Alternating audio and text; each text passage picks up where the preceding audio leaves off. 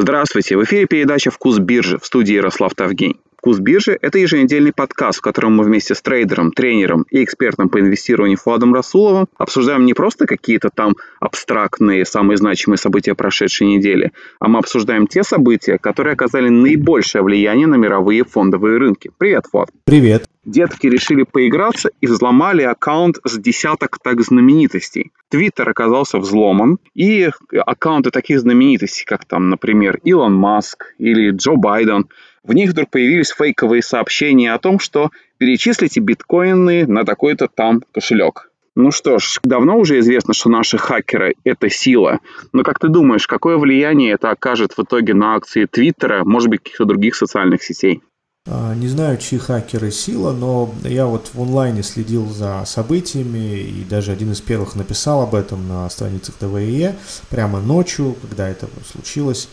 А, ситуация была следующей. А, онлайн-кошелек, который там был опубликован, номер этого кошелька, на нем уже через какие-то там час были деньги – а, ну, не сказать, что много денег, очень много денег, нет, 118 тысяч долларов. А, ну, для такой крупномасштабной операции, а, для такого взлома, для людей, которые могут делать такие взломы, ну, это не те деньги, на которые они рассчитывали, если, конечно, речь шла о деньгах.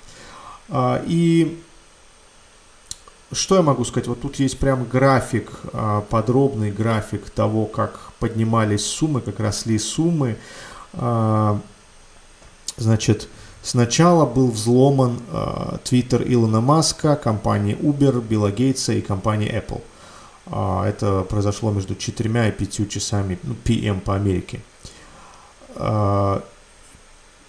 После этого сумма выросла на счету значительно, на 50 тысяч. Дальше пошли Канье Уэст, Джо Байден, а, Уоррен Баффет, Барак Обама, кстати, очень много подписчиков у Барака Обамы, Джефф Безос а, и Майк Блумберг даже попал а, под удар. И после взлома этих аккаунтов выросло еще до, до 118-115 тысяч. Ну и после уже, ну, уже там не особо влиятельные люди, как видно по деньгам, а, так что кто-то поверил тому, что Илон Маск разместил у себя в Твиттере сообщение примерно такого содержания. А, Вышли мне биткоин, я тебе верну два. Ну, такая там благотворительность, дань сообществу, какие-то добрые дела. И тексты были разными, но очень похожими. А, и кто-то поверил, что Илон Маск может заниматься такой благотворительностью и выслал в надежде получить обратно. Наверное, наверное, именно так и было. А, акции Twitter э, сразу после всего этого уже постмаркет был, потому что рынки были закрыты. А, уже в 4 p.m. они были закрыты. После этого рынки рухнули, ну не рынки, да, акции Twitter упали на там около 3, 3% было падение, 3%, и в моменте, может быть, падали чуть больше трех. Твиттер заявил, что в курсе будет работать, а, закрыл несколько аккаунтов, это было не сразу, кстати, а, после 6 пм, да, через 2 часа после взлома, после, уже, после того, как последний аккаунт был уже взломан, а, были закрыты аккаунты, у которых стоит вот, вот, верификация, да, синяя такая галочка. Но уже поздно было. Теперь вопрос, э, наверное, каждый задает себе и, вообще вопрос, почему а, так мало денег, а, или они рассчитывали на большие суммы, а, б, дело не в деньгах, ну и так далее. Ну, во-первых, через легальные какие-то системы это провести было бы сложнее, а, не, не, не попав да, в радары служб, спецслужб, комиссии по ценным бумагам или каких-то финансовых а, регуляторов а, практически, ну, возможно, конечно, но очень сложно.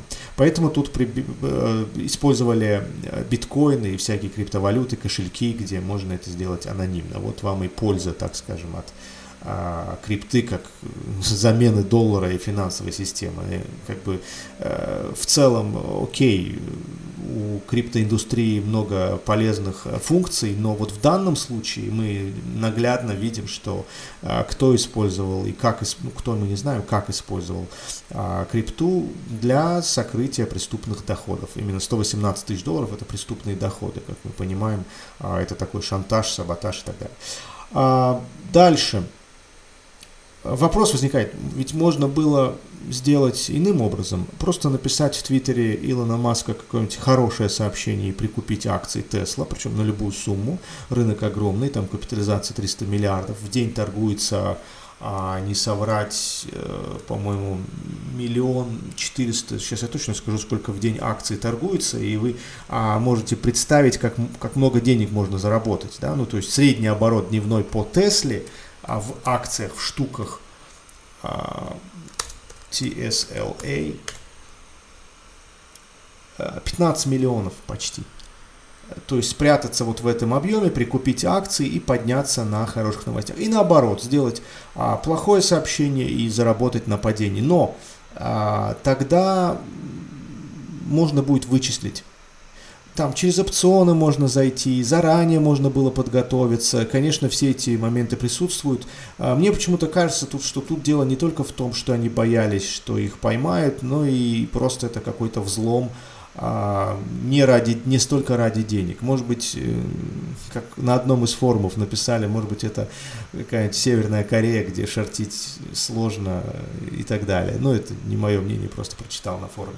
Так что, э, да, это очень редкий, беспрецедентный случай взлома такого количества аккаунтов Twitter а, и серьезные проблемы, серьезные вопросы к Твиттеру, насколько они защищены.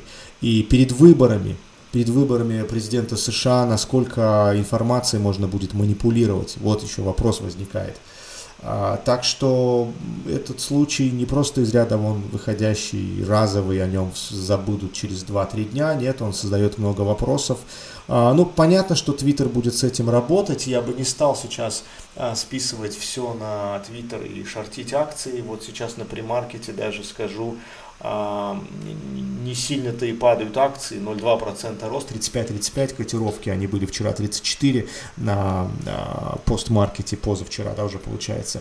Так что держатся нормально акции Twitter, наверняка они с этим будут работать, исправят, и даже хорошо, что это случилось в Twitter, теперь они будут знать. Хотя э, на том же форуме писали, э, что более безответственного подхода, чем у Twitter к безопасности, кто-то писал, я, я не видел, говорят. Ну да, слишком часто частые.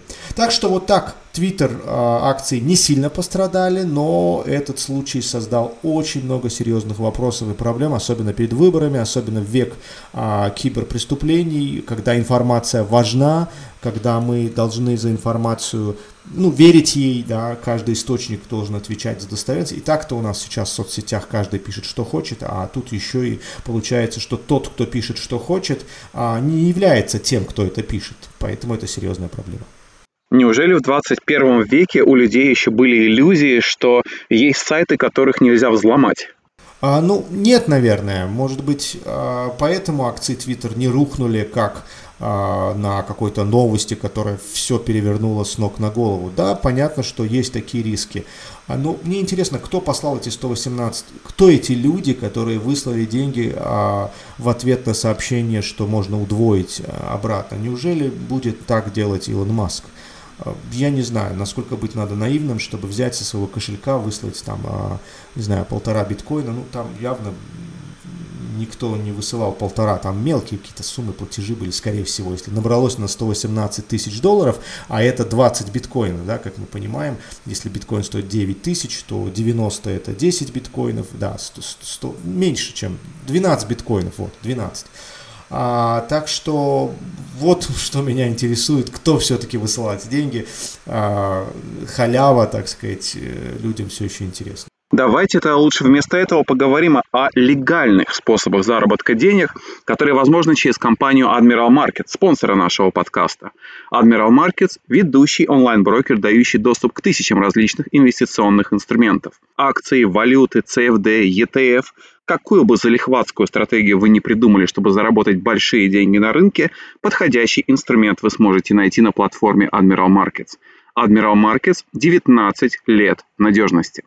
Кому пандемия, а кому мать родная? Индекс технологических компаний NASDAQ обновил рекорд 10 824 пункта. Такой результат был достигнут на прошлой неделе. Ты в прошлом подкасте говорил, или скорее, может быть, намекал, что индекс, техно... что индекс NASDAQ – это немножко пузырь поскольку его вытягивают несколько звездных компаний, а у остальных дела идут не очень хорошим образом. Но получается, что эти несколько звезд очень хорошо тянут?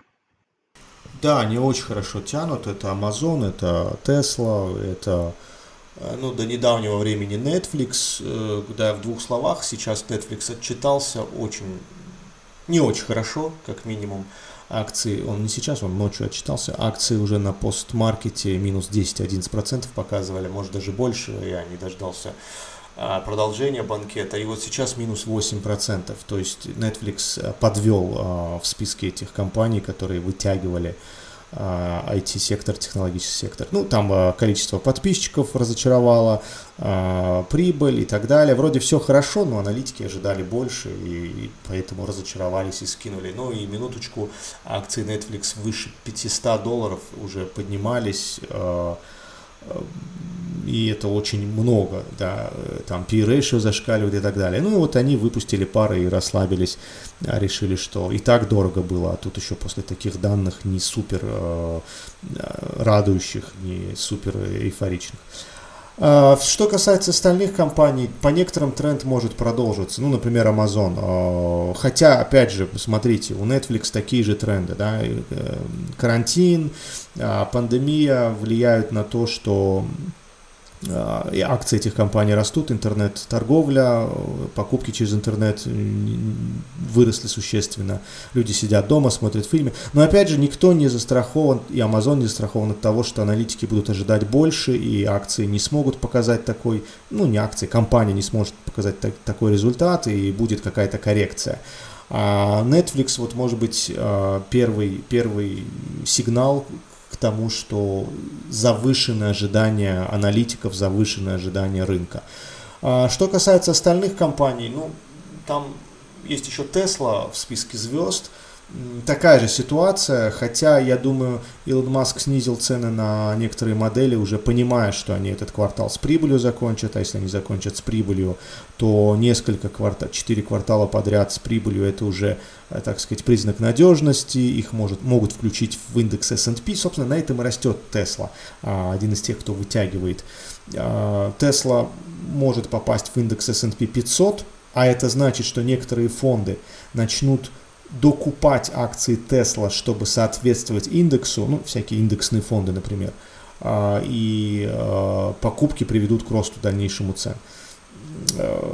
Есть еще несколько факторов, которые взвинтили акции на Tesla, но опять же ждем отчет. Вот сегодня 17 июля, буквально через несколько дней, на следующей неделе отчитывается Tesla. Возможно, будет такой же эффект, а, потому что еще в июне цены были в районе 900-950, а сейчас, ну, сейчас 4 дня назад доходили почти до 1800. Так что а, всплеск мощный и а, не знаю даже, что ожидать. С другой стороны, я тут нашел сервис, э, не помню, говорил ли я об этом, но как минимум писал об этом статью на DVEE, а, и этот сервис показывает, сколько клиентов а, ну, одного ритейл-брокера, неважно даже какого, имеют акции Tesla на счетах. Так вот, за 4 часа Э, по опишке, да, эти данные берутся, а за 4 часа 40 тысяч было э, куплено не, не, не акций, а 40 тысяч счетов были куплены э, акции Тесла. И это даже не самое важное, сколько счетов, сколько людей купили акции Тесла. Это как раз было, когда было 1800, чуть не дошло до 1800. А я тут отслеживаю эти цифры и вижу, что эта статистика, она не уменьшается – как было э, там порядка полумиллиона счетов вот у одного из брокеров мировых, так и осталось. Цена падала до 1300 почти, э, менялась. Ну, она, конечно, стабилизируется, но все-таки в широком диапазоне она стабилизируется. А количество акций на счетах не меняется. Какой вывод тут? А набежавшие в Теслу, э, ну, назовем их миллениалы, да, давайте для удобства, молодые, юные э, трейдеры, которые верят в зеленую энергию, в Теслу, в Илона Маска и, и т.д. и т.п., и это все хорошо, что они верят, они не выходят из бумаг, не скидывают их со счетов при колебаниях вниз. То есть стоп-лоссы, видимо, у них не срабатывают, или они не выходят а, с бумаг, ожидая более э, высокие цели, да, таргет уровень у них, видимо, очень высокий. И это как раз, наверное, бычий сигнал. То есть дальнейшее падение акций из-за плохой или менее удачной отчетности, чем мы или аналитики ожидали, может привести к падению, но это возможно отразиться а, на покупках снова прибегут новые миллениалы. Я не знаю, сколько их а, еще осталось не а, участвовавших в покупках Тесла. Но вот эта вот статистика, которая не снижается при колебаниях цены, намекает на то, что они пришли надолго, и они будут ждать не каких-то там 100 долларов с акций, чтобы выйти, или наоборот, при потере 100 долларов выйдут, они будут ждать э, долго и много. А это не пятая волна домохозяек? А никто не скажет сейчас, какая это волна. Тут после пандемии э, все так нечетко, непонятно. И раньше это было нечетко. Ну, пятая волна это э, все равно образная какая-то характеристика образная такая, аморфная метрика, да, так скажем. Э, никто не знает, когда она начинается, когда заканчивается. Вот постфактум, да, мы сидим а, и смотрим, ах, вот начало рынка, там, допустим, 10-11 год, хедж-фонды стали покупать, потом третья волна, ну, была небольшая коррекция, допустим, долговой кризис европейских стран, коррекция, а потом мы снова улетели вверх, куда-то там на высоты, ну, то есть долго шли, а, это третья волна, большая такая, в ней каждый трейдер, инвестор мечтает участвовать. Потом опять какая-то коррекция, допустим, 18 год, и вот э, пятая волна, там, 19-20, а потом пандемия снова. И, может быть, сейчас как раз первая волна запустилась, зашли хедж-фонды, а закупились после пандемии, почувствовав дно. А, ну, все зашли, не только хедж-фонды, и ритейл, и не ритейл. А, так что, может быть, э, если будет коррекция, это будет вторая волна и время снова заходить. Поэтому пока все не сформируется, пока мы не увидим весь цикл, даже два цикла, цикл роста, цикл разворота, мы не поймем, что там происходит э, более-менее достоверно. Так что никто не скажет, пятая волна или наоборот, первая начинается. А читался ведь не только Netflix, а читалась еще газировочка и банк. JP Morgan Chase значит, подал свою отчетность, и компания PepsiCo. Причем у PepsiCo, насколько я понимаю, оборот снизился на 3%. А, вот про PepsiCo, конечно, скучно. А, и странно, что у них оборот снизился, видимо, за счет того, что рестораны закрыты и так далее. А, но вот про банки интересно. Например, CEO Джеймс Горман, CEO банка Morgan Stanley, сказал, что банк должен увеличить дивиденды и вернуться к байбекам, к, обратному выкупу в 2021 году. А, то есть это все-таки от хорошей жизни, так скажем, потому что у банка уже 6 миллионов да, лишних а, из 10, а, ну или от 6 до 10, ну в общем лишние деньги. А, он проходит стресс-тест, у него все нормально, а, и нужно увеличивать дивиденды. Как вы знаете, была критика большая, даже может быть формальный запрет, вот не скажу точно, а, со стороны Федрезерва или какого-то другого регулятора по поводу дивидендов, по поводу байбеков. Я вот знаю, что глава хедж-фонда одного точно уж критиковал компании, те, которые особенно получили помощь, а, им нужно запретить делать обратный выкуп своих акций э, за деньги да, государства и, и даже дивиденды запретить. А, то есть, если им помогли, им помогли э, выйти из текущей ситуации, а не для того, чтобы раздавать эти деньги. И это справедливо. И вот, видимо, Морган Стэнли настолько хорошо себя чувствует, что решил такое заявление сделать. Но а опять же, учтите, не все банки в таком состоянии, несколько банков сразу отчиталось, и Wells Fargo, и другие, у некоторых разочаровывающие были результаты. Ну, думаю, пока рано что-либо говорить, посмотрим, чем закончится еще и следующий квартал. Все-таки эти два квартала, да, сложные, будут списания. По-моему, 28 миллиардов ожидается э, сумма списания американских банков. Это огромная сумма. Ну, если не ошибаюсь, такую я цифру э, запомнил. А, так что сезон отчетности только начинается, а, и несколько банковских компаний или там PepsiCo пока общей картины не делают. нужно посмотреть, насколько доходность измени... не доходность, а отчетность, насколько прибыли компании изменились. Обычно они в кризис падают на 20%, и, вероятно, сейчас произойдет такое же падение. Если больше, то это, конечно, плохо для фондового рынка и будут продажи. Если меньше, значит а, худшее позади и не самый страшный сценарий был реализован, наверняка будут покупки. У меня просто вопрос, куда еще дальше могут привести покупки, потому что э, NASDAQ на новых максимумах, новые рекорды побил, а S&P близок а, к своим максимумам, Dow Jones тоже не сильно отстает, так что какого-то дешевого рынка, на который можно набежать и купить, нет. Как раз есть дорогой рынок. И вот этот сезон отчетности, ведь когда мы говорим дорогой рынок, мы имеем в виду соотношение цены к прибыли акций. А, это один из важнейших а, показателей. Да? Цена понятна, вот она есть. Да? Отдельные акции или индексы, неважно. А прибыль этих компаний, вот мы сейчас узнаем за второй квартал, какими были прибыли. И если эти цифры разочаруют, то P-ratio будет еще выше. Цены-то фиксированы сейчас, ну, если они не успеют упасть, а прибыль окажется низкой, поэтому P-ratio будет высоким, да, как результат деления цены на прибыль, на низкую прибыль, частный результат этого деления окажется высоким. И наоборот, если прибыли будут высокие, то PE откорректируется и куда-то упадет на более-менее терпимый уровень. Так что сезон отчетности достаточно важен, но не, не стоит переоценивать, все-таки это не нормальные времена, это все-таки такие условия, пандемия бывает не каждый день, и а, сейчас важно лишь с точки зрения понимания, насколько худшее позади или, нет, а все-таки к PI а, тоже надо будет отнестись, а, смотреть на эти цифры сквозь, сквозь пальцы, потому что, как я сказал,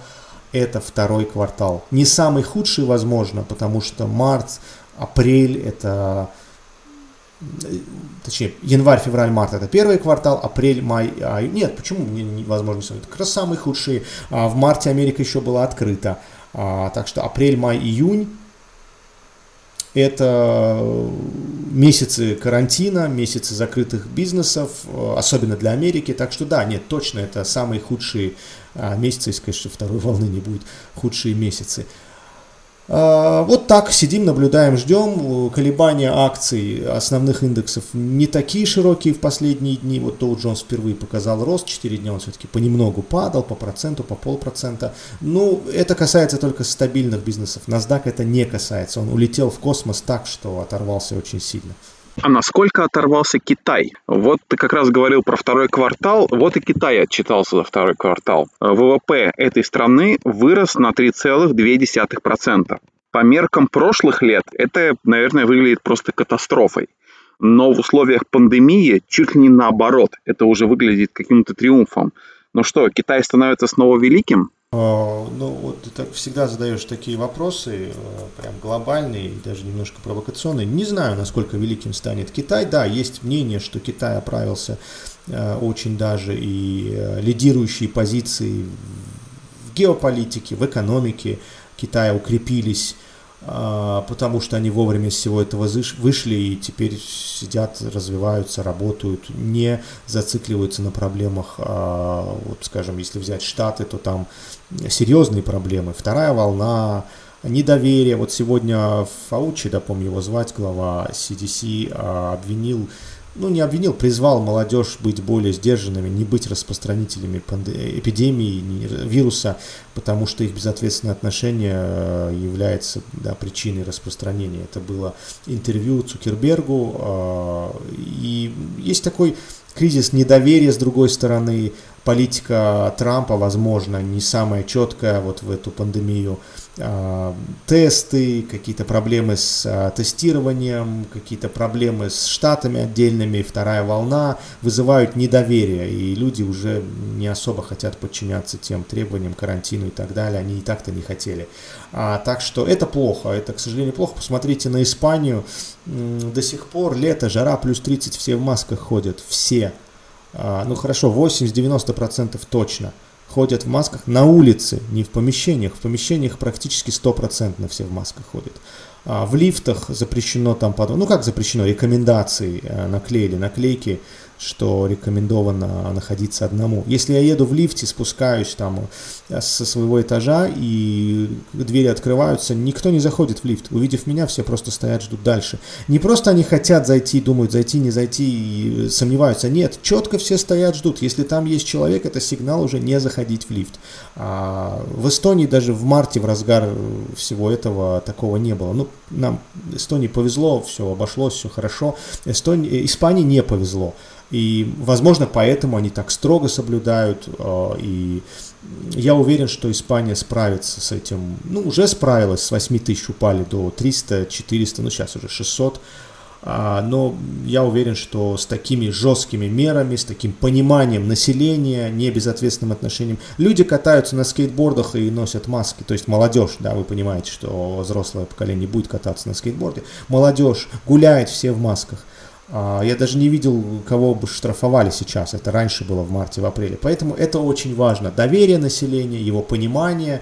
Я, наверное, уверен, что это первый признак, а, первый фактор а, в списке мер, которые помогут справиться с пандемией. Так вот, мы обсуждали Китай и да, действительно, 3% с лишним, 3-4 не самая худшая цифра – с одной стороны, это рост ВВП, не падение, как в других регионах, а с другой стороны, когда-то было 7, а когда-то вообще 12 было. Я думаю, течение года цифры будут колебаться, но ниже мы не упадем. Вот почему-то уверен и кажется, что Китай худше прошел, и ВВП будет только расти, глобальные поставки с этой страны вырастут, фрахт будет расти, он уже V-образно вырос. А, поставщики будут заказывать все больше и больше по мере восстановления уже оставшегося а, других стран, да, все оставшиеся части планеты и восстановятся. Единственное, вызывают сомнения а, рост, опять же, вторая волна в азиатском регионе как бы Китай снова не пострадал. И в Японии, по была вторая волна, и вот я постоянно вижу кадры из азиатских стран, ну типа там Таиланд и так далее, э, жесткий контроль, жесткая, жесткие меры снова а, не такие, как в Китае. А Китай, судя по статистике, уже давным-давно а, справился с этой проблемой. Так что да, 3-4 это а, немало, но с другой стороны на фоне прошлых цифр это все-таки сильнейшее падение ВВП страны. И уверен, что оно со временем будет восстанавливаться а, за счет роста заказов а, продукции китайской остальным миром. А восстанавливается ли США? Американский ритейл вырос за июнь на 7,5%. Вроде бы выглядит много, но если я не ошибаюсь, в мае, по-моему, рост был гораздо больше. Да, в мае было плюс 17%, и текущий рост, э, вот я сейчас прям график смотрю, он перед глазами, текущий рост выглядит, э, ну да, так себе. А, просто поймите, ритейл это прямая функция, так скажем, от карантина. А, больше карантина, меньше ритейла. Больше люди сидят дома, меньше покупают. Так что тут цифры будут очень сильно варьироваться. И вот сейчас я точные цифры назову. Значит, ритейл sales по США – а, по месяцам, да, март, ну я подозреваю, что это март, март минус э, 13%, а, нет, это все-таки февраль, ну, неважно, вот сейчас у нас плюс а, 7, 7,5, месяц назад было плюс 17 с лишним, до этого было минус почти 15, 14, и до этого было минус тоже 7. То есть два месяца падали очень сильно, и два месяца зеркально растем. Если открыть график, прям зеркально. А, небольшое падение, большое падение, большой рост, небольшой рост. А, поэтому колебания в этом индексе вполне себе понятны, и это еще долго будет туда-сюда колебаться, будут сильные всплески. Если вдруг вакцина появится, например, очень сильный может быть всплеск, потому что все, гарантии, надежность, а можно уже выходить, даже если есть риск. А, так что, ну, важно еще смотреть, что тут повлияло. Например, на 8% выросли а, продажи там всяких а, запчастей, всяких а, автомобилей и так далее. После роста на 48 в мае всего 8 сейчас. Некоторые цифры очень сильно колеблятся. Продукты выросли на 20% продукта питания, не питания, а услуги в сфере продуктов питания на 20%, а в прошлый раз было 31%. Это такие большие цифры. Если кто не в курсе, раньше retail sales рос в пределах 2-3%. Никогда я не помню, там за 18-19 год не было даже 5 а сейчас 30, 20, 17. Так что на эти цифры надо смотреть все-таки не очень серьезно. Колебания будут, и они такие большие, что анализировать все это очень сложно. Лето вообще хорошее время, чтобы относиться ко всему не очень серьезно. И вот на этой ноте мы сегодня закончим. Спасибо. Спасибо.